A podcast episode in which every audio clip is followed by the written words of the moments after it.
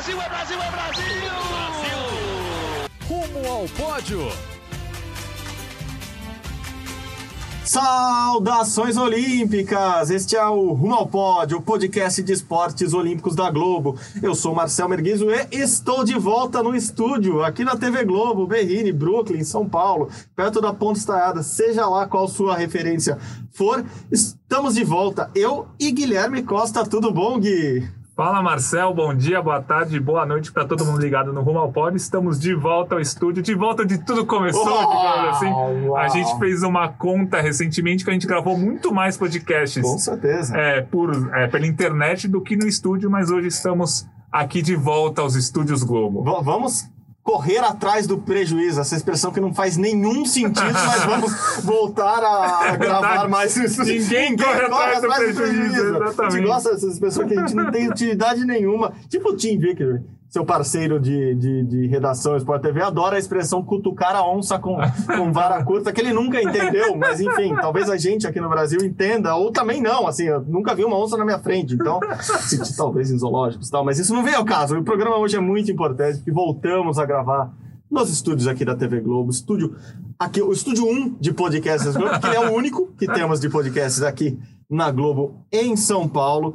E hoje, claro, não só para comemorar esse, essa, esse retorno, mas temos um convidado especial porque é, aconteceu algo que não esperávamos aqui na TV Globo.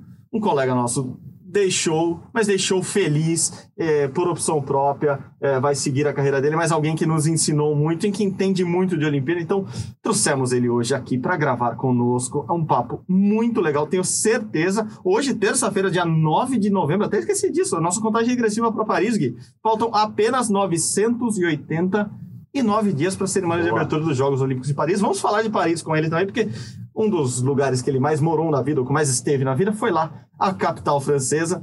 Então, temos um convidado especial, sim. Um convidado que me toca muito pessoalmente, porque tem a ver com a minha carreira aqui na Globo. Uma das primeiras reportagens que eu gravei logo que eu saí da Folha de São Paulo e vira, vim aqui trabalhar como produtor na Globo, foi com ele. Depois, agora, um pouquinho antes da Olimpíada de Tóquio, fizemos um especial também olímpico com ele e foi uma parceria muito, muito, muito legal, porque além do, do espetacular ser humano que ele é, é um repórter de primeira linha, talvez um dos maiores ou o maior que já tivemos nesta, nesta TV falando de esporte, falando de tudo.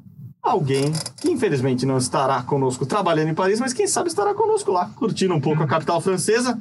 Ele, Marcos Uchoa, muito obrigado, muito obrigado por estar aqui no Rumo ao Pódio conosco, Uchoa. Seja bem-vindo, valeu mesmo. Pô, valeu mesmo pelo convite, Marcel, e também o Guilherme. E vocês dois fazem um trabalho ótimo em Olimpíada. O assunto é a Olimpíada, eu adoro Olimpíada, então estamos aqui pintos, pintos no lixo. É um assunto que a gente gosta tanto e a gente está sentindo tanto falta dessa da, da famosa mesa de bar, né, show, para conversar do que a gente gosta, que a gente ficaria horas aqui. Mas como não estamos aqui para explorar o, o seu tempo, apenas seu conhecimento, eu vou começar por uma pergunta que é quase. Eu ia começar, eu poder- poderia começar falando das suas primeiras Olimpíadas, mas vou começar com a próxima Olimpíada, a Olimpíada de Paris. É, queria saber o que você está esperando, afinal de contas. Bom, vamos lá. 38 anos de jornalismo, 34 de TV Globo, quatro anos morando em Paris como correspondente, show, é isso? Isso, isso mesmo. É. Eu ia fazer 35 anos de Globo agora no final do ano, então tá mais para 35 até do que para 34. Mas, mas digamos assim, os quatro anos de Paris, eu tenho uma ligação muito grande com a cidade, porque antes de eu ser jornalista, eu trabalhava no aeroporto, eu trabalhava na Air France, na companhia aérea, né? Eu fazia check-in, aquela coisa de chegada de avião. Era a época do Concorde, né? Que também chegava no Rio de Janeiro. Enfim, então a gente tinha passagens de graça para ir para Paris duas vezes por ano. Que maravilha. Então, coitadinhos. E- então, e bom, e criança, eu fui para Paris, meu pai foi exilado político, então eu adoro a cidade, talvez seja a cidade que eu conheça melhor depois do Rio de Janeiro, que é onde eu nasci e onde eu vivo. E essa expectativa para, para, para, Paris 2024, é, primeiro, você vai vai assistindo apenas pela primeira vez depois de tantos anos, porque oito Copas e dez Olimpíadas, quer dizer, uma hora dá vontade só de assistir a Olimpíada, Paris é a, é a Olimpíada ideal só para ir assistindo, show? Ah, talvez, talvez seja realmente o. É claro que é um prazer tão grande essa coisa você pular de um lugar para outro e assistir, mas é claro que você como repórter, você tem uma pauta, às vezes já algumas pautas, mas é limitado o que você pode fazer, porque você assiste, mas tem que entrevistar, trabalhar, escrever, no máximo dois eventos por dia. E, obviamente, você comprando um ingresso, pagando, você pode fazer quatro por dia e mole, né? Ainda mais Paris, quer dizer, eu acho que Paris, os organizadores estão anunciando, né? Paris é uma cidade pequena, quer dizer, a parte turística de Paris é relativamente pequena. Então, dá para você ver muita coisa. Além disso, a, o governo é, francês se rende um pouquinho uma, a uma pressão da população, da imprensa e, de uma maneira geral, da sociedade europeia como um todo, para não se repetir erros de tão comuns em Olimpíadas, e nós fizemos esse erro de fazer coisas muito faraônicas, grandes construções e grandes corrupções, né, por conta dessas construções. Então, o modelo parisiense está sendo anunciado como algo de aproveitar o que existe, o que já está sendo feito, e tentar fazer uma coisa de muita participação popular. Né? Eles já estão anunciando a maratona aí, que depois vai ter uma prova em que as pessoas vão poder né, repetir o percurso, é, coisas ali debaixo, né, o vôlei de praia ali debaixo da Torre Eiffel, quer dizer, a luta, o judô, vai ter muita coisa dentro de Paris. E como Paris é linda, né, eu acho que é vai ser um prazer ainda maior para quem, para o torcedor que puder ir a Paris assistir os jogos. É, e, e assim, o, o hipismo, por exemplo, vai ser no Jardim do Palácio de Versalhes. O tiro com Sim. arco, se não me engano, vai ser ali no Jardim do Museu dos Inválidos. Então vai ser, uhum. vai ser um negócio maravilhoso. Essa ligação de, de Paris com a Olimpíada, e vai ser a terceira vez que, que Paris vai receber os Jogos, essa ligação vai ser muito forte, né? É, é. Não, muito, muito forte. Na verdade, também é uma coisa que a, a, a cidade está se preparando há muito tempo. Eu me lembro que, por exemplo, em 2005, quando estava sendo decidida a Olimpíada de 2012, né? Era basicamente, no final das contas, Londres contra, Paris, contra Paris. Paris se sentia como virtual vencedora, porque ela tinha 70%, 75% de tudo já construído, e Londres era o, zero, era ia partir do, do, do, nada. E Paris, em termos da, da, da, disputa ali da candidatura, meio que ficou um pouquinho, ah, já ganhamos, né? E aí o Tony Blair, que era o primeiro-ministro britânico na época, fez um lobby muito forte, foi até Singapura e conversar com todos os delegados que iam votar, etc. E, tal, e conseguiu. Foi uma surpresa Londres ganhar para 2012. Já era para Paris ter ganho em 2012. Então, ele já tem esse projeto, essa vontade de fazer uma terceira Olimpíada, né? porque a, a, as, as, duas que eles fizeram foi no comecinho do século XX, há muito tempo. Né? E a cidade tem realmente estruturas boas, né, o Palais de Bercy, bom, claro, o estado o Estado de France, que era o que foi o estado da Copa do Mundo de 98, quer tem muita coisa. A França é um país rico da Europa, quer dizer, que tem uma estrutura esportiva muito boa. E essa vontade de fazer a Olimpíada e, claro, recuperar o Barão de Coubertin, na verdade, tudo que organiza esportes saiu da França, né? Olimpíadas, vale para Olimpíadas, vale para a Copa do Mundo, vale para a Champions League, Todas essas coisas saíram e, e, como ideia de proposta da França. A França tem um peso muito grande nessa coisa de organização de esporte. E, e obviamente, é uma cidade que, para quem vai assistir, você se maravilha, né, como o Gui falou, né, com a oportunidade de você estar tá curtindo o esporte numa área histórica que você leu no livrinho de história da tua escola, né? então, no Palácio de Versalhes, aqui, o rei Luís XIV, enfim, toda aquela coisa do Louvre também, palácios, tudo isso vai estar tá fazendo parte da Olimpíada. É, tem, tem vários assuntos ali, tem vários pontos que eu gosto da, da candidatura e dessa preparação francesa para a Olimpíada de 24. É, uma delas vocês já falaram, é, muitas delas vocês já falaram, mas, por exemplo, tem, tem aspectos como ah, tudo vai ser muito próximo, tirando o estádio, o, o estádio de atletismo, de natação, que vai ser o único construído, que é um pouco mais longe, o resto vai ser tudo ali nesse centro, centro turístico mesmo de Paris, então tem muito metrô, vai ser muito fácil se locomover de um lugar para o outro. A gente vai estar tá tomara, com a pandemia já controlada, então é a volta do público à Olimpíada, e eles querem inclusive fazer a, a, cerimônia de abertura ali, as margens do Rio Sena, assim, vocês que foram correspondentes sempre falaram, acho que é um clássico, né, as margens do Rio Sena, ter a abertura ali, é, é, isso, isso, isso me deixa muito, me deixa muito feliz e comovido com o que vai acontecer ainda, não sei se dá para ficar emocionado já com, com prévio, com, com, com tantos anos de antecedência, mas já fico imaginando que vai ser algo muito comovente, muito importante importante para a história da Olimpíada. E a ministra da, do, dos esportes é, da França, quando eu conversei com ela lá em Tóquio ainda, o show, ela, ela me falou um pouco de a Olimpíada volta para casa, a Olimpíada volta para a Europa. Você que conviveu muito com os franceses, eles têm esse sentimento mesmo? Que, não que a Olimpíada pertença só a eles, mas que, que eles fazem muito parte dessa história e por isso também é importante eles organizarem e ganharem. Me fala um pouco desse sentimento do povo francês com o esporte, o Shoah. A cultura francesa é uma cultura super importante, particularmente do lado ocidental do mundo. Né? Claro que a gente pode falar que a gente mora num planeta que é, que é, é, uma, é um redondo, digamos assim, então não, tem, não existiria Ocidente nem Oriente. Mas, de uma maneira geral, culturalmente, a gente, esse Ocidente que a gente fala, a cultura francesa tem um peso muito grande na área esportiva, mais ainda. E eles têm também culturalmente uma certa, vamos dizer aqui, uma certa arrogância, né?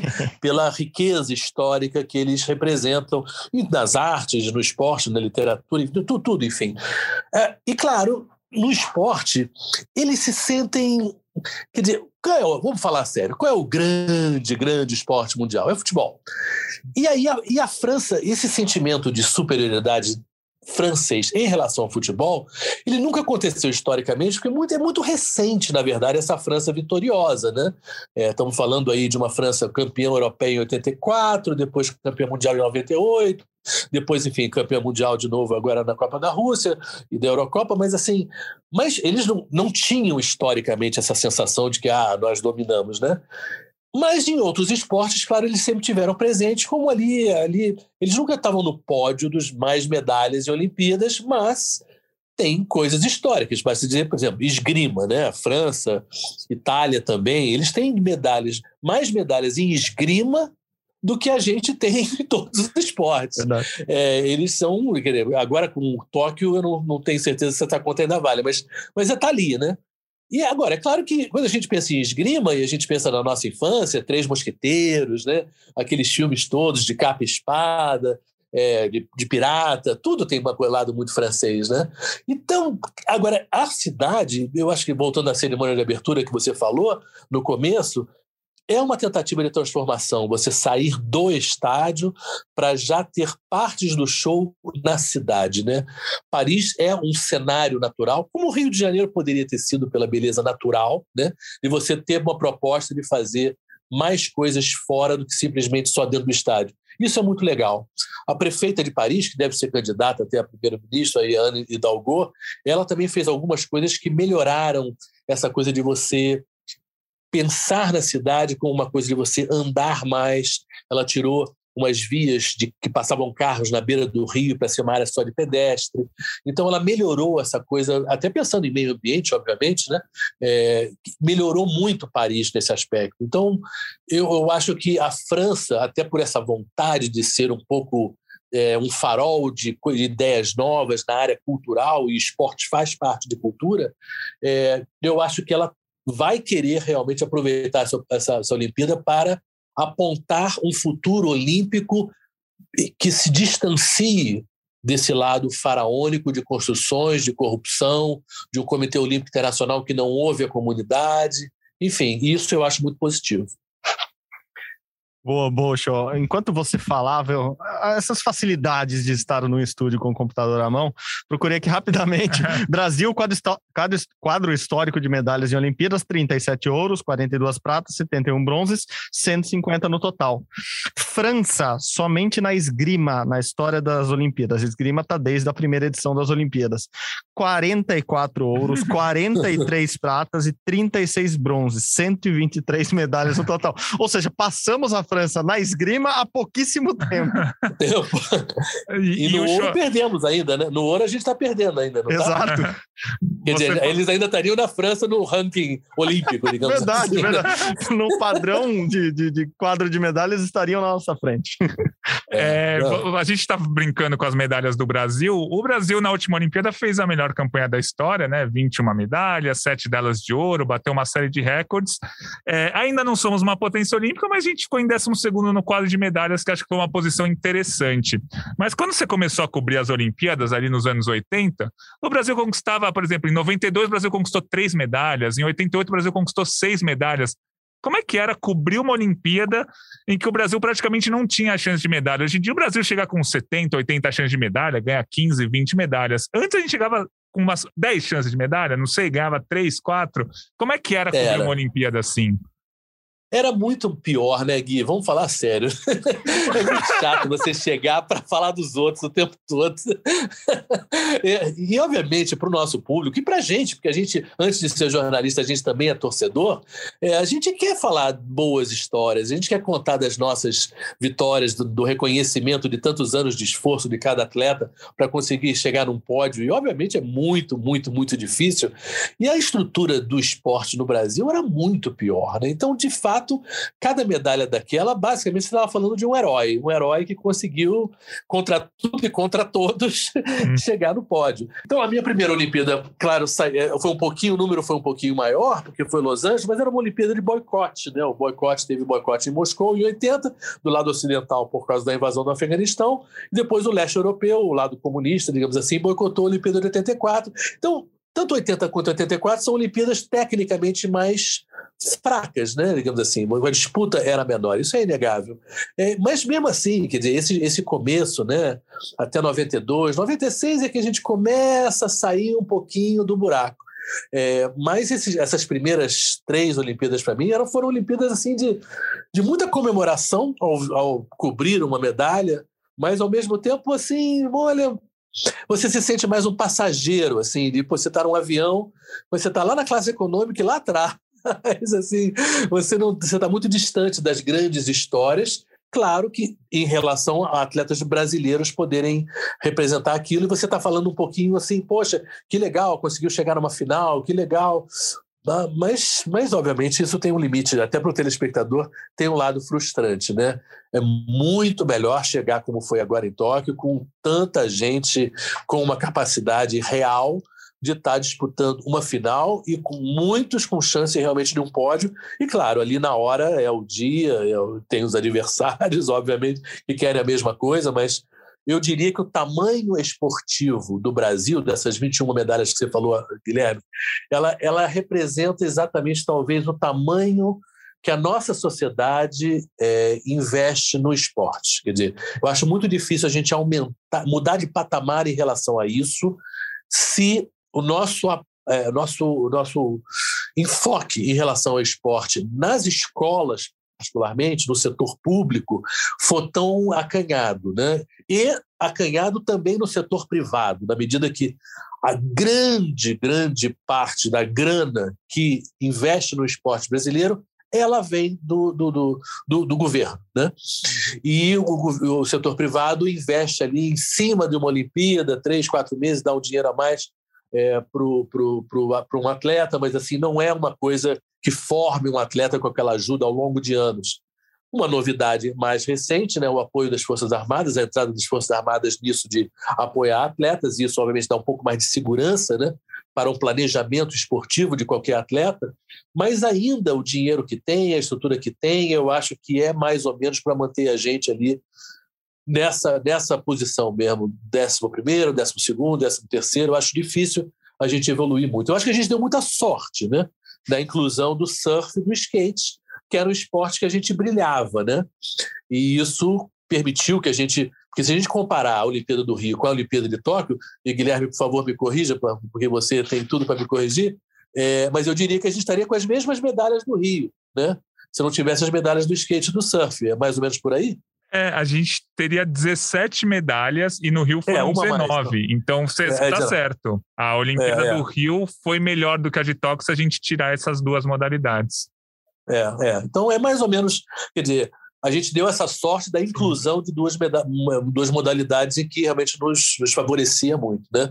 Mas eu e a gente está ainda, ainda surfando uma onda de um dinheiro que veio maior para a Olimpíada do Rio, que ainda beneficiou uma geração que está agora. Eu acho que a próxima Olimpíada de Paris, que digamos assim, por serem só daqui a três anos, talvez a gente ainda pegue essa onda ainda é, valendo assim na formação de atletas. 2028 aí eu acho que eu não sei, não sei como é que vai ser não. Realmente a gente precisa de uma política de governo que seja mais estável, que a gente não dependa um pouco desses surtos de dar dinheiro, não dar dinheiro, onde é que está o dinheiro, entendeu? Sim. A gente chegou a comentar isso aqui, né, Gui, que o, que o investimento da Rio 2016 era tão grande, foi tão fora da curva do que o Brasil estava acostumado é, nos ciclos olímpicos, que ele, que ele atingia, inclusive, atletas da base, atletas juvenis que começaram a competir muito mais fora do país, atletas é, categorias abaixo mesmo, é, que viajavam e tinham chance de treinar com os melhores do mundo, e, obviamente, isso ia se refletir em dois, três ciclos, e, e a preocupação talvez seja essa mesmo, para Los Angeles, como que a gente vai planejar esse a falta de investimento, né? Inclusive, uma da, a minha primeira aqui, ó, mais um, um parênteses pessoal, minha primeira reportagem com o show aqui na TV Globo foi sobre uh, as torneiras secando uhum. após a Rio 2016, né, o show. A gente já já levantava essa bola ali no finalzinho de 2016 como como seria o, o próximo ciclo olímpico por causa disso. A gente sabia que tinha muito é, eu, entrado muito dinheiro eu... e a gente não sabia quando esse dinheiro voltaria a entrar, se ele entraria de novo, né? É, eu me lembro de um presidente de confederações, eu não estou lembrando agora, tênis de mesa com certeza, mas talvez uns dois a mais, que contaram para a gente na época que eles tinham conseguido manter o dinheiro para uh, o treinamento dos atletas de ponta, conseguiram manter os eventos para a base, mas aquele atleta de 15, 16 anos que estava despontando e precisava também de um apoio, esse dinheiro tinha secado. Uhum. E isso é complicado, porque é exatamente você pega aquela criança que se empolgou demais com o esporte, começou, se dedicou, se dedicou, mas que chega numa hora ali com 15, 16 anos, que ali a coisa fica muito mais séria e ele vai ter que pensar: eu, isso aqui vai virar uma profissão ou não? E ali ele olha para frente, não vê o dinheiro, não vê o apoio, ele abandona e procura uma outra carreira. E me pareceu que, a, que, que esse, essa diminuição dessa verba naquele momento estava afetando exatamente esse miolo, que afetaria exatamente Los Angeles, talvez um pouco Paris, mas mais Los Angeles com certeza. Isso tem que ser consertado, mas consertado como, né?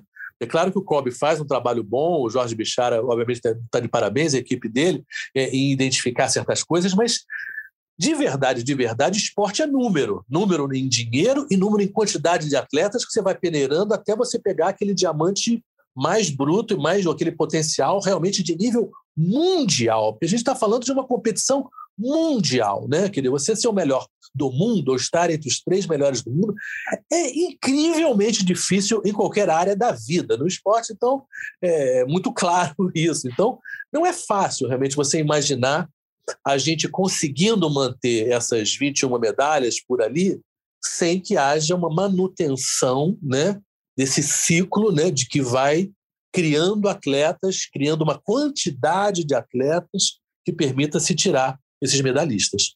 É, é, é, isso mesmo, porque assim, atualmente, no momento que o esporte olímpico brasileiro está, nenhum atleta que é top 10 do, do mundo, em qualquer modalidade, tem dificuldade. É, todos ali, os principais, aqueles que realmente brigam por medalha, eles têm investimento, eles têm técnico bom, seja estrangeiro, seja brasileiro, eles viajam para a Europa, viajam para os Estados Unidos, competem, tem nutricionista, psicólogo tal. Então, o problema que já foi há 20, 25 anos atrás, o investimento no atleta de ponta, não é mais. Agora, o problema é como que um atleta vai chegar a virar de ponta sem ter uma estrutura necessária. Então, você tocou num ponto realmente é, importante. É, o problema do esporte brasileiro está naquela, naquela pessoa de 16, 17 anos que ainda não despontou, ainda não é top 10 do ranking mundial adulto, mas se ele tiver um investimento, ele vai ser top 10. Mas ele não, ele não atrai esse investimento. Então, acho que esse é um dos grandes problemas para a gente ver aí no futuro do esporte brasileiro, para continuar é. crescendo, porque o, o, Brasil vem numa crescente de medalhas razoável. Se a gente pegar Atenas Sim. 2004, o Brasil conquistou uhum. 10 medalhas. Então, o número em menos de 20 anos, em 15 anos, dobrou de 10 para 21, mais do que dobrou. Então o Brasil uhum. vem numa crescente, mas a gente tem esse ponto de interrogação porque fica é, essa grande questão para o é. Brasil realmente virar uma potência olímpica, que o Brasil realmente ainda não é uma potência olímpica, a gente quer que vire uma potência nos próximos anos. É, e a gente tem que aproveitar e, e, não repetir certos erros históricos, né? A gente tem alguns esportes que a gente jogou fora ídolos, né? Você pega, por exemplo, o basquete feminino, que a gente teve uma Hortência e uma Paula, e fora uma, outras jogadoras, como a, bom, a Janete, claro, que está junto nesse negócio. E o que, que é o basquete feminino hoje no Brasil? né, praticamente desapareceu. A gente pega o tênis, né, que a gente teve a, a dupla aí, mas foi uma surpresa danada, a dupla feminina no tênis lá.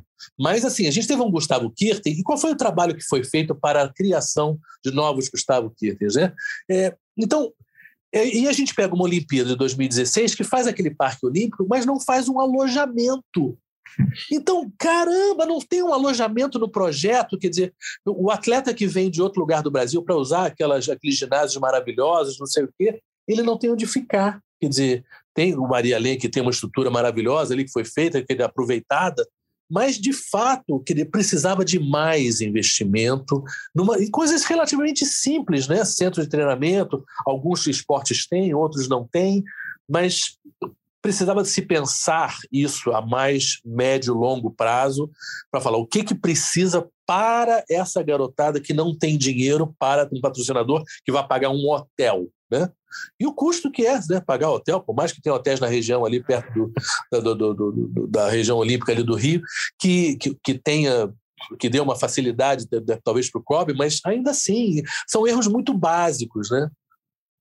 Sim, sim. Não, acho que concordamos, os três assinariam esse, esse, do, esse documento para entregar para o COB ou para o governo federal facilmente. Show, voltando, fazendo essa ligação da tua história olímpica com, com Paris. Uh, no programa passado, da semana passada, eu comentei com o Gui que eu estava com essa expectativa de que Paris 24 pode entrar para o grande panteão das grandes Olimpíadas de todos os tempos. E para mim, pelo, as Olimpíadas que eu acompanhei, é, a de Barcelona tinha tinha esse perfil assim de a Olimpíada que ficou marcada para mim é a de Barcelona acho que ficou para muita gente. Você tem essa Olimpíada do coração assim a que você mais gostou a que mais admirou seja trabalhando seja assistindo o que te mais te marcou? E, e, e é a de Barcelona por quê? Não tô brincando. Qual é a tua Olimpíada?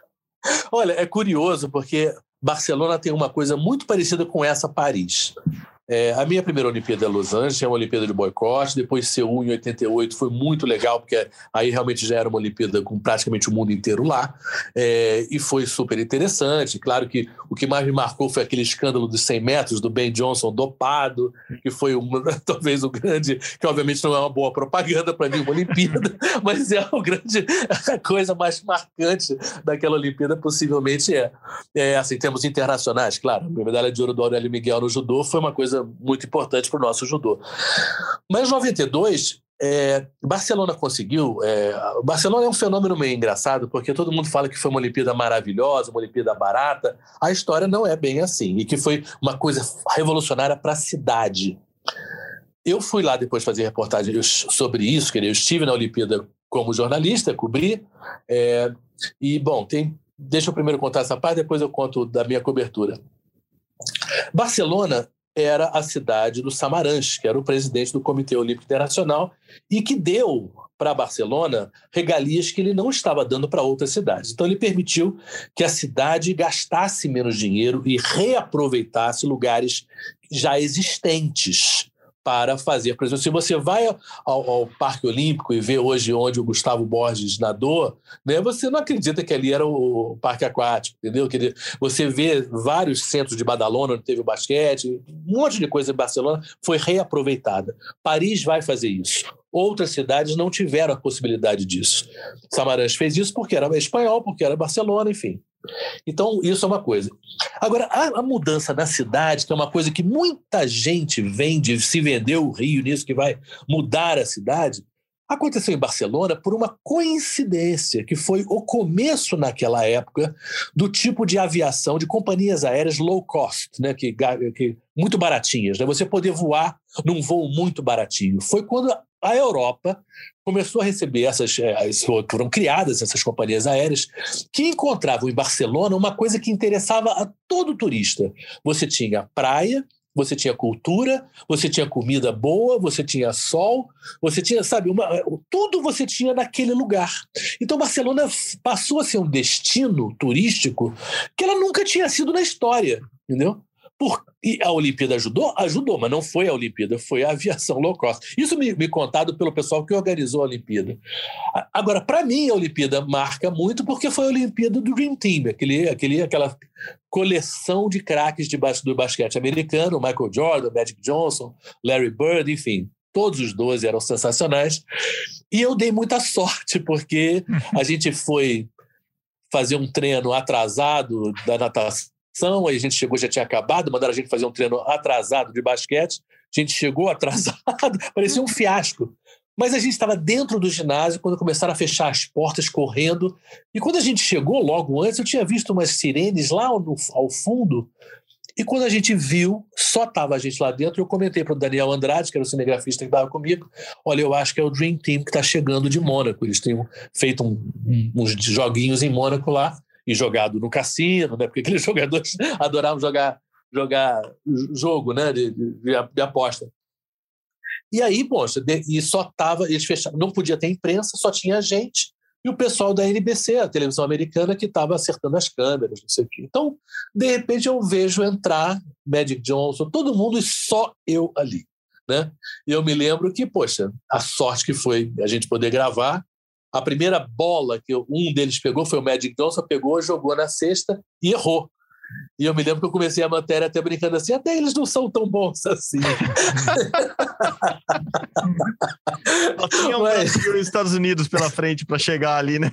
É, e aí depois eu fiz com o Pedro Bial, que era repórter que estava lá também, a gente, ele, ele representando esse, ele jogou basquete, eu apreço pelo basquete, eu meio torcedor do, do Brasil, falando que aquele Dream Team também, de certa maneira, era influenciado pela vitória do Brasil em Indianápolis no Pan-Americano de 87, depois eles perderam 88 em Seul é, para a União Soviética, depois perderam 90 o Mundial de Basquete na Argentina, todas essas coisas eu cobri, né? Muito, é, então eu estava acompanhando, chegou uma hora que os americanos falaram, peraí, para com isso. Mas não foi bem assim, na verdade os americanos não queriam mandar profissionais. Foi a FIBA que quis que eles fossem. Só tiveram dois votos contra a presença dos americanos profissionais na Olimpíada. Dos Estados Unidos e da União Soviética. A União Soviética provavelmente sabia que nunca mais ia ganhar nada. E dos Estados Unidos porque achava que não valia a pena, aquilo ali não era nada, enfim. Mas acabou sendo um dos momentos mais. A, a, o Barcelona é sensacional de uma maneira geral. E, claro, para o nosso vôlei, então, claro, eu é, já tinha tido o vôlei de, praia, de prata né, em 84, que eu cobri, e vira o, o vôlei de, de ouro, né? E que ficou essa história maravilhosa do nosso vôlei. Mas o Dream Team realmente é a grande, é a grande coisa do, da Olimpíada de Barcelona. E o show, é, a Olimpíada que marcou a minha infância, assim, foi a de Sydney. Eu tinha 11 anos. E foi uma Olimpíada que foi bem triste para quem gosta do esporte brasileiro. Meu o, Brasil. Até, a, o Brasil conquistou bastante medalha, foram 12, assim, era a segunda melhor campanha se a gente contar o número de medalhas na história do Brasil, mas não teve nenhum ouro. O Brasil chegou lá com é. futebol masculino, com o Guga, com o Torben Grael, com o Scheid, com o vôlei de praia, todo mundo favorito a ouro, e não veio nenhuma medalha de ouro. Foram seis pratas e seis bronzes. Assim, como que é cobrir uma medalha, ou uma medalha meio frustrante, assim, ah, foi prata, mas a gente queria o ouro. Como dividir, assim, entre a crítica, o oba-oba, a decepção e o, pô, foi medalhista olímpico, ele era favorito a ouro, mas ganhou prata, mas, pô, o Brasil não, quase não ganha medalha, a gente vai rejeitar uma prata. Como que foi tratar isso na Olimpíada de Sydney? Doze medalhas e nenhum ouro. É, foi muito difícil porque em 96, em Atlanta, na Olimpíada anterior, a gente, as mulheres já tinham conseguido ouro, né, o vôlei de praia, estava uhum. lá ali com a, com a, com a Jaqueline, né? E a Sandra, enfim, era uma final brasileira com a Adriana e a Mônica também. As mulheres já tinham ganho também na, na, na, o bronze no, no, vôlei de quadra, que as mulheres já estavam virando medalhistas, coisa que não tinha. E quando uhum. chega antes de Sidney, a gente estava realmente. Você tinha toda a razão, a gente estava com a impressão de que a gente está chegando ali para pegar uns seis ouros, sete ouros. E, por exemplo, e tinha, por exemplo, no vôlei de praia, tinha a Adriana e a Shelda, que tinham ganho, sei lá, de dez, das dez últimas grandes competições, elas tinham ganho nove. Uma coisa assim, era a, a, o retrospecto delas era incrível.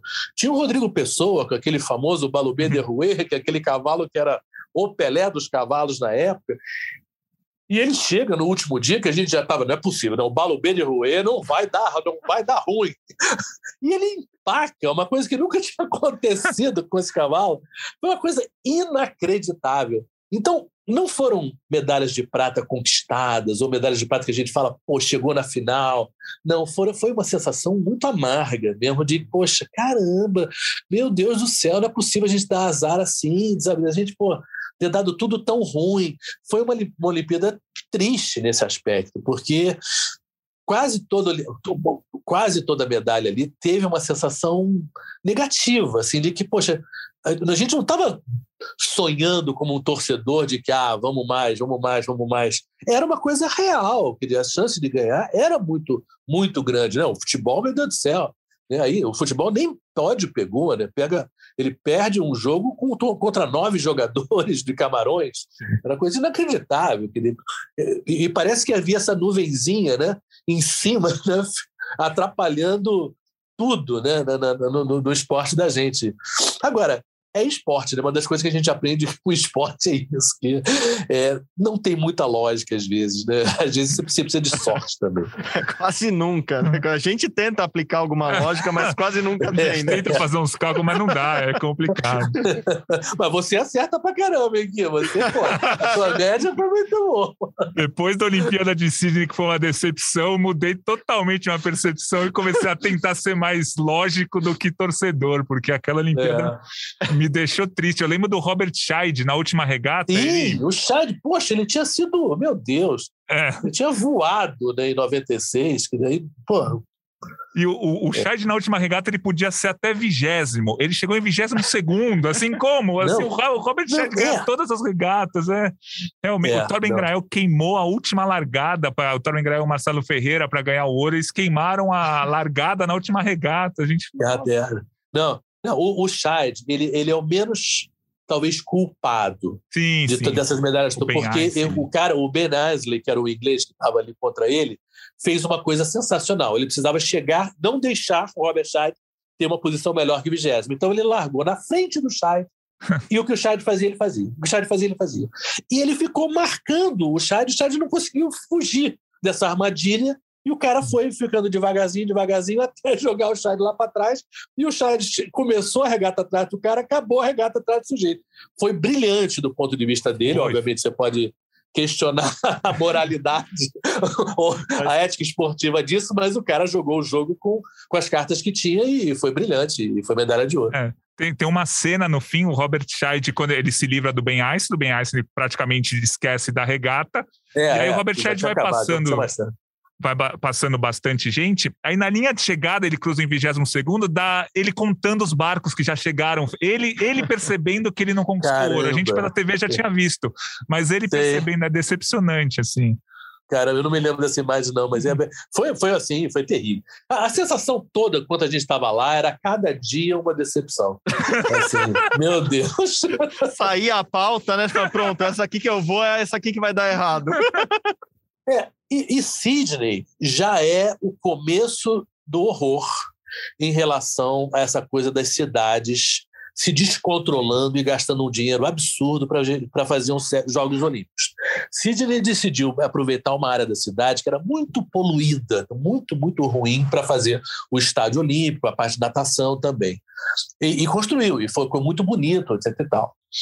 Quando acabou os Jogos, é, já tinha, por exemplo, um evento que tinha, que era o Master de Tênis, né? Os oito melhores tenistas uhum. do ano, da temporada do ano, tem esse torneio. E, claro, você Sidney tinha quatro estádios, entre eles o onde foi o tênis, quatro ginásios, digamos assim, enormes, que estavam disputando para fazer o Master de Tênis. Então, o que, que ficava muito claro ali? Quando você faz uma, uma estruturas para uma festa mundial, e para receber o mundo inteiro, é óbvio que a partir que acabou essa festa, aquilo ali vai sobrar, porque uhum. você não tem um país como usar aquilo ali. Né? Então você começa a competir entre você, e é claro que desses quatro ginásios, você não tinha eventos suficientes para para o custo daquilo ali. E estamos falando de Austrália, hein? Um, um, país que talvez per capita é o país mais bem sucedido em esporte da história olímpica. Mas assim, mas de fato aquilo ali ficou subutilizado, né? uhum. né? E, enfim, então é, é, e aí você teve essa mesma história em 2004 em Atenas. Claro, Pequim aí era uma ditadura danada, eles faziam o que queriam, mas também você vê que o ninho, o ninho, né, o estádio maravilhoso foi subutilizado depois. É, vale até para Londres também, hein? Isso não é. E, e claro, no, no, Rio de Janeiro isso é muito claro. Uhum. E isso realmente é um horror. Isso, isso eu acho que queimou bastante a imagem da Olimpíada, porque eu acho que não tem como ninguém acreditar mais que a Olimpíada é uma coisa razoável para para o, o, orçamento de um país, não é nem de uma cidade, né? Aqui, eu acho que a Olimpíada devia ser um modelo dividido no país. Né? Você tem uma concentração numa cidade, mas você tem algumas outras cidades que também vão ser é, vão receber eventos também para que o dinheiro seja mais bem dividido. É mais ou menos o que Brisbane deve fazer em 32, né? Assim, é, é mais ou menos os jogos do estado ali e, e, daí os jogos mais divididos, né? As cidades, mais cidades recebendo é, as Olimpíadas de, de 32 do que vai ser agora, por exemplo, em Los Angeles, mesmo Los Angeles sendo um pouco maior e, e Paris. Acho que tem essa mudança, sim.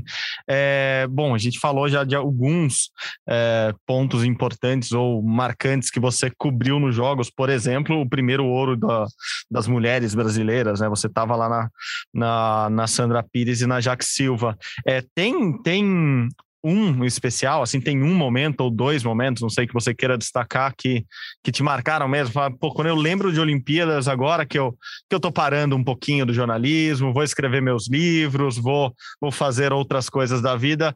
É, esse momento agora eu posso fechar a, esse pacote aqui, falar esse daqui é o momento da Olimpíada ou não? Tem um, dois, três? O que que você tá, tá lembrando agora, Ochoa? Olha, eu acho assim, quando a gente gosta de esporte, a gente gosta de esporte não só como torcedor do Brasil, né? A gente gosta de esporte como fenômeno, né? como uma coisa incrível. Né? E eu cobri as oito medalhas de ouro do Phelps em Pequim. É, e assistia cada prova daquelas, assistia aqueles famosos 100 metros de borboleta que ele estava em sétimo, né? quando ele bateu 50 metros e o cara chega e ganha o ouro. Era uma coisa absurda. E ali mesmo também eu cobri a medalha de ouro do Cielo, do César Cielo, que, que foi também sensacional para gente, assim, uma coisa muito emocionante. E eu, eu me emociono muito com esporte, assim, eu acho assim, esporte como, como mensagem de você se esforçar muito e você representar o, é, o teu povo e você tá ali, você conseguir ganhar, é, uma, é plasticamente, em termos dramáticos, é uma coisa tão bonita que te toca de uma, de uma maneira que até não é muito lógica, né? Afinal de contas, meu Deus, por que eu estou com o coração pulando desse jeito? Se o cara ganhar ou não ganhar, vai mudar o que na minha vida? Mas, mas muda, né? Então, de fato, assim, é, é, o vôlei brasileiro, meu Deus do céu, sabe? Essa medalha do Cielo, o Phelps. Eu, te, eu não cobri como fazendo matéria, mas eu estava no estádio vendo o Usain Bolt correr. Meu Deus do céu, é um prazer, né? Você ver. Ah, eu cobri a Simone Biles no Rio. A Simone Biles, o que, que é aquilo? Meu Deus do céu. Ela é uma mulher sensacional, né? Um troço assim absurdo, né? Então, é, realmente, em nove Olimpíadas, você vê, eu estou sendo até injusta com coisas que eu vi que eu não estou lembrando. O Joaquim Cruz, em 84, 94, aquela vitória dele, meu Deus do céu, foi linda, linda nos 800 metros, assim. Tem muita coisa boa para lembrar, muita. Eu sou muito grato à Olimpíada porque não foi simplesmente ah, um trabalho, uma coisa que me marcou porque eu trabalhei na Olimpíada, mas assim o prazer de ver né, aqueles melhores do mundo ali na minha frente. E aí e vale para as histórias até de quem não conseguiu ganhar, entendeu? De quem chegou pertinho e não deu, mas que, poxa, que estava ali disputando e você sente pena e você vê o esforço. Eu me lembro de fazer a chegada da Olimpíada de da maratona da Olimpíada de Seul, que era a última prova da Olimpíada, né? E aí quem ganhou, né? O brasileiro não tinha chance nenhuma, mas quem ganhou era um italiano. E eu, eu invadi a pista, na época eu podia fazer isso, era a última coisa, falei, se tirar minha credencial também, já acabou a Olimpíada. e aí o cara achou, eu, eu falo italiano, eu perguntei em italiano, o cara achou que eu era italiano. E aí o cara fala, questo é per la mia mamma, questo é per la mia mamma. E, e foi engraçadíssimo. O cara dando a medalha de ouro dele para a mãe, homenageando a mãe dele, né? E, enfim, e, e, aí o último, a gente esperou o último atleta chegar, o último chegar. Quando ele entrou no estádio, fecharam os portões, ele não sabia para onde correr. Eu apontei na direção dele. Aí eu entrevistei ele no final. Você se dá conta assim que você foi o último atleta a competir? E ele assentiu a pergunta um pouquinho como se eu estivesse criticando. Ele era um atleta de Belize. Eu falei, aí ele falou: não, sabe o que, que é? Eu tive uma dor de barriga e tive que parar para cagar. então a matéria ficou engraçadíssima, assim, entre Cuesta pela minha mão e o cara que teve dor de barriga. Mas isso tudo é Olimpíada. tem muita, muita história boa. E uma pergunta show sobre Olimpíada de Inverno, que aí sim nós somos coadjuvantes, né? O Brasil não chega com chance de medalha, chega com 5, 6, 7, no máximo 10 atletas. Como que é cobrir uma Olimpíada de Inverno em que a festa não é nossa, né? É, é a, a, Globo não cobria Olimpíadas de Inverno porque na época você podia comprar ou não comprar os direitos. Depois é que passou a ser obrigatório, né? Para comprar o verão, você tem que comprar o inverno também. Mas quando a Globo ainda estava namorando a ideia de ver como é que era isso, foi em 98 em Nagano, no Japão. E aí eu fui fazer a cobertura, o Paulo Zera era cinegrafista, enfim, e foi muito legal. Mas a verdade é que aquilo ali, a sensação que me dá, um pouco aquele Globo Repórter. Sabe, Globo Repórter? Vamos conhecer a tribo tal, como vivem, o que, o que comem, comem, o que, que se, se interessam, o que, o que se fazem, o que acham. Porque realmente é uma praia que, bom, não tem praia, é uma praia sem praia, né? Não tem nada a ver com a gente, absolutamente nada a ver com a gente. Aquele gelo, aquela neve, aquela coisa toda. Quer dizer, eu acho, achei muito curioso, eu gostei muito de ter feito uma, mas não, não, não gostaria de fazer uma segunda, assim, não acho, não, não curto porque você não se identifica, entendeu? Mas, mas foi, foi uma curtição danada. Mas, mas eu acho que a Olimpíada de Inverno realmente não é a nossa, de verdade não é a nossa. A gente devia assim, passo, passo. e não é porque o lugar é ruim, né? Porque, bom, você esteve em todos os lugares do mundo, é porque é, é, não é literalmente a nossa praia. Essa praia gelada branca não é a nossa, né? Não tem como, não tem como, não tem como. Eu acho que é, é, é, é uma forçação de barra, é dizer assim, você manda alguém para dizer que participa, aí você pega aquele cara que mora nos Estados Unidos desde que nasceu, você pega aquele negócio que se diz brasileiro para poder ir à Olimpíada, mas é claro que o cara, se o cara fosse bom, estava na equipe americana, então o cara está ali participando, e você está com uma bandeirinha brasileira e de repente algum dinheiro do Comitê Olímpico Brasileiro está tendo que ir para isso, que eu acho um desperdício, sabe? Assume logo, mano, somos um país tropical, abençoado por Deus, enfim, bonito por natureza, e mas na nossa natureza não tem neve, não tem gelo. Acabou. Até aproveitando isso, show, é, essa plura, pluralidade que você teve na sua vida toda de, de, de jornalista, de repórter, acho que a melhor definição para você é que você é um, um grande repórter mesmo, você conta histórias muito bem. Você cobriu tudo isso de Olimpíada, várias Copas, fez guerra, fez revolução, fez desastres naturais, desastres humanitários. O que o que o jornalista dessas guerras e desastres e, e, problemas da humanidade ajudou o jornalista esportivo, Marcos Uchoa, e vice-versa? O que o jornalista esportivo, o que o esporte te ensinou que você levou para o jornalismo fora da área esportiva? Olha, eu acho que o esporte mais me ajudou na geral do que a geral me ajudou no esporte. No sentido de que ser brasileiro e, obviamente, ser visto como o país do futebol e de craques né, e de Pelé e tal, sempre foi uma coisa que era um cartão de visitas que mais ou menos predispunha as pessoas a te receberem bem com um sorriso. Né? Você é um país de terceiro mundo, não premiu ninguém, não sei aquela coisa, e tem futebol, todo mundo gosta, quer dizer, então esse cartão de visitas foi importante, particularmente em lugares delicados e guerras, guerra do Iraque, guerra da Líbia, onde essa carteirada de, do futebol sempre ajudou muito. É, agora, eu sempre me interessei, quando eu estive no Afeganistão, por exemplo, eles tinham ganho uma medalha só, né, de, de eu estava cobrindo coisas de geral da guerra, daquele horror que era Afeganistão, mas eu quis fazer matéria de esporte, né, eles usavam eles executavam pessoas em estádios de futebol, uma hum. coisa de louco, né? Parava o jogo no meio do jogo, primeiro tempo, 30 minutos do primeiro tempo, para o jogo, todo mundo assistindo, entra três carros lá com um cara, matam a pessoa no meio de campo, e a família tem que retirar o corpo. Eu estou sendo inacreditável. Eu fiz essa reportagem e eu queria fazer um único medalhista de, de, de da, da, olímpico, da, agora tem dois, mas na época só tinha um. E eu andando ali pelo Cabu e o produtor falou: ah, é aquele cara ali. Então, eu falei, não sorte de falar. Então, mesmo durante esses lugares, esses lugares barra pesada, eu sempre tive uma ideia de, poxa, mas o que, que o esporte representa na vida dessas pessoas? Porque a tristeza e o horror, né? E a guerra da Síria, eu tive na Síria cobrindo isso. É, é, você precisa, de alguma maneira, o ser humano precisa, de alguma maneira, se proteger psicologicamente do horror. E muitas vezes o oásis, né, a tentativa de sair desse mundo tão cruel é o esporte. Né? É você ali, você tem uma, uma horinha de recreio do, do, do sofrimento da tua vida.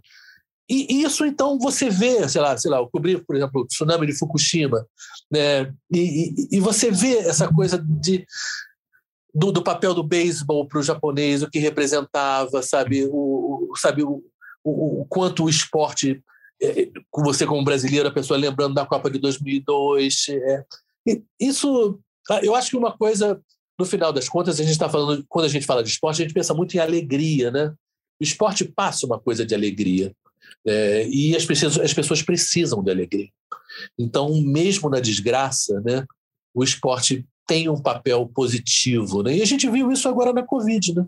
De certa maneira, né, a necessidade do mundo de conseguir, de, de tentar voltar com o futebol, de voltar com aquela coisa, porque estava todo mundo preso em casa, sabe, naquela depressão de, poxa, não saber o futuro, o que, que ia acontecer, e o, o esporte, o futebol, de uma maneira mais certa, menos certa, mais rápida, menos rápida, de uma maneira às vezes equivocada ou assodada, mas o fato é que havia de fato essa necessidade, as pessoas queriam realmente um pouquinho de esporte para amenizar um pouco a dor.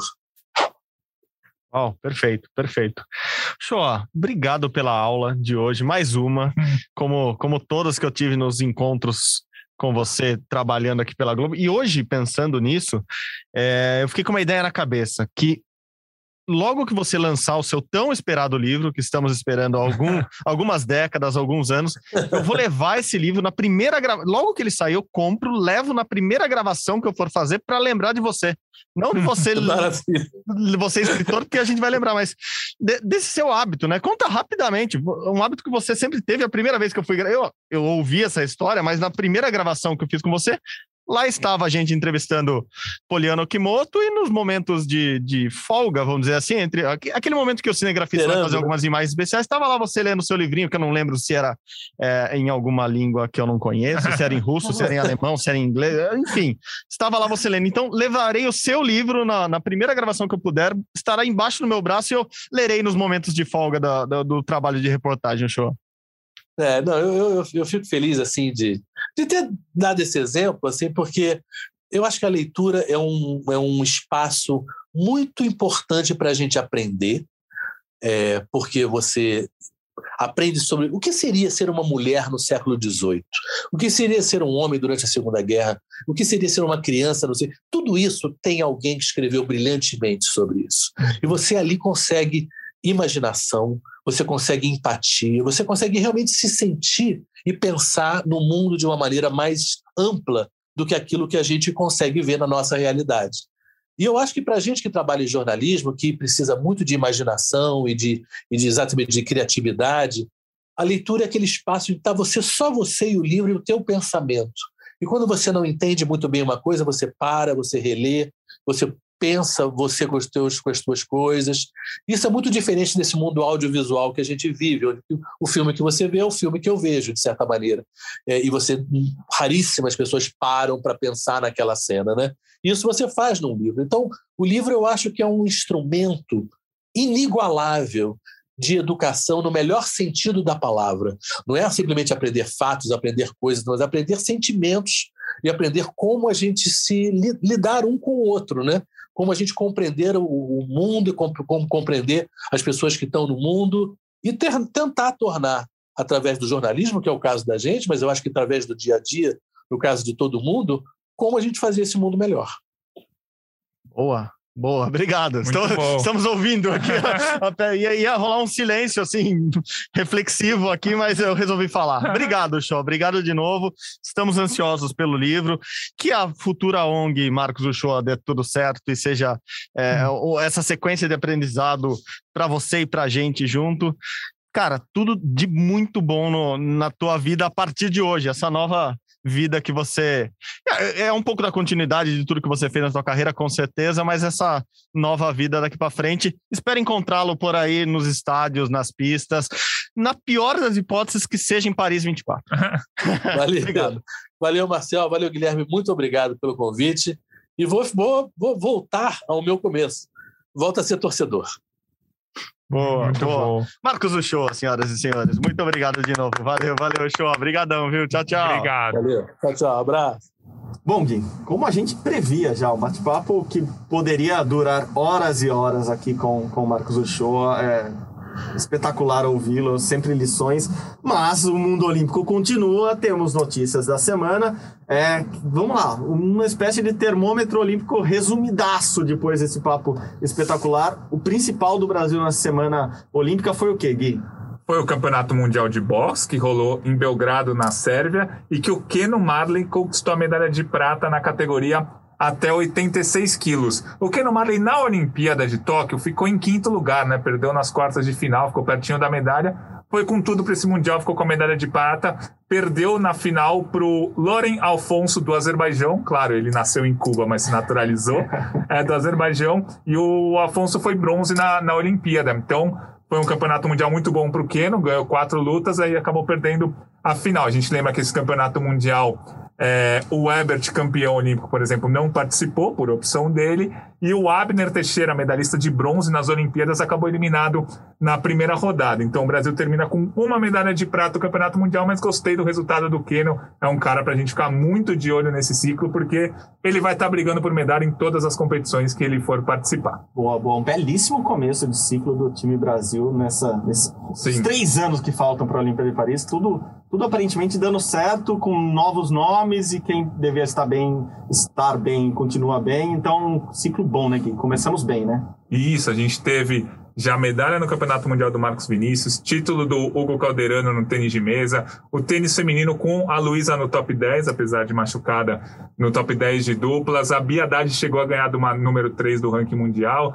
a gente teve marcas boas no atletismo, enfim, foi é, a Raíssa Leal e o e o Medina, a Raíssa ganhou duas etapas do circuito mundial, o Medina foi campeão mundial de surf, enfim, muita coisa boa aconteceu de três meses para cá, desde quando acabou a Olimpíada, e muita coisa boa vai acontecer nesse próximo mês, nesse fim de ano aí, nesses próximos dois meses, tem o Mundial de Natação em Piscina Curta, tem o Mundial de Handball, é, tem, o, tem muita coisa para rolar ainda nesse ano, tem o Campeonato Mundial de Levantamento de Peso, enfim. 2021 ainda tem bastante coisa e 2022 tem uma Olimpíada. A gente fala menos aqui, né? Como o Shoa falou, a gente fala menos porque a gente é coadjuvante nessa Olimpíada, mas tem a Olimpíada de Inverno agora em fevereiro na China e o Brasil está começando a se classificar. Por enquanto o Brasil tem três vagas já garantidas, mas esse número vai aumentar. Quem sabe o Brasil chega a levar 10, 12 atletas. A Nicole Silveira, na semana que passou, conquistou duas, é, duas medalhas de ouro em etapas da Copa América do Skeleton. Skeleton é aquele trenó em que os atletas descem de forma individual, não é o bobsled do Jamaica abaixo de zero é o Skeleton, eles descem individual e ela conquistou duas medalhas de ouro na etapa da, da Copa América e agora ela está pertinho da classificação olímpica lá no ranking de classificação. Então a Nicole deve representar o Brasil.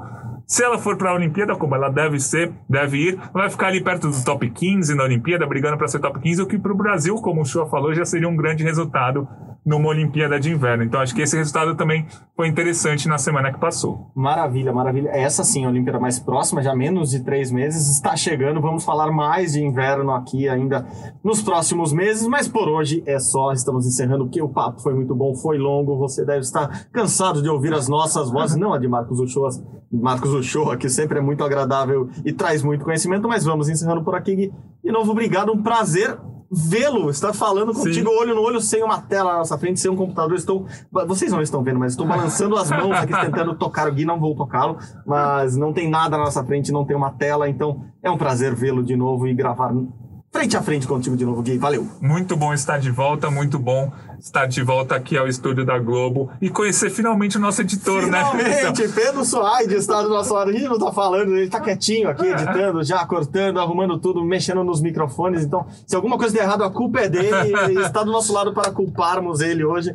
É, pô, um prazer, depois de tanto tempo, né? Pedro chegou na pandemia, filhos da pandemia, Sim. temos produtores e editores da pandemia também, não tínhamos nos encontrado, mas, pô, um prazerzaço estar do lado dele aqui. É, ele que nos ouve bastante sempre, né? Ele é, literalmente nos ouve com muito carinho sempre para editar direitinho esse podcast. Marcelo, sempre um prazer fazer o Rumo ao Pódio com você e com o nosso Pedro. Boa, boa. Todos reunidos novamente. Enfim, as coisas vão voltando, como eu falei. Vão voltando pro bem, vamos voltando com, com cuidado, com muito carinho. E estamos aqui, tentando trazer o melhor podcast para vocês Toda semana, Rumo ao Pódio, como vocês sabem, é uma produção minha, do Guilherme Costa, Pedro Soares, que está aqui do lado, que edita junto com o Maurício Mota, a coordenação de Rafael Barros e a gerência de André Amaral.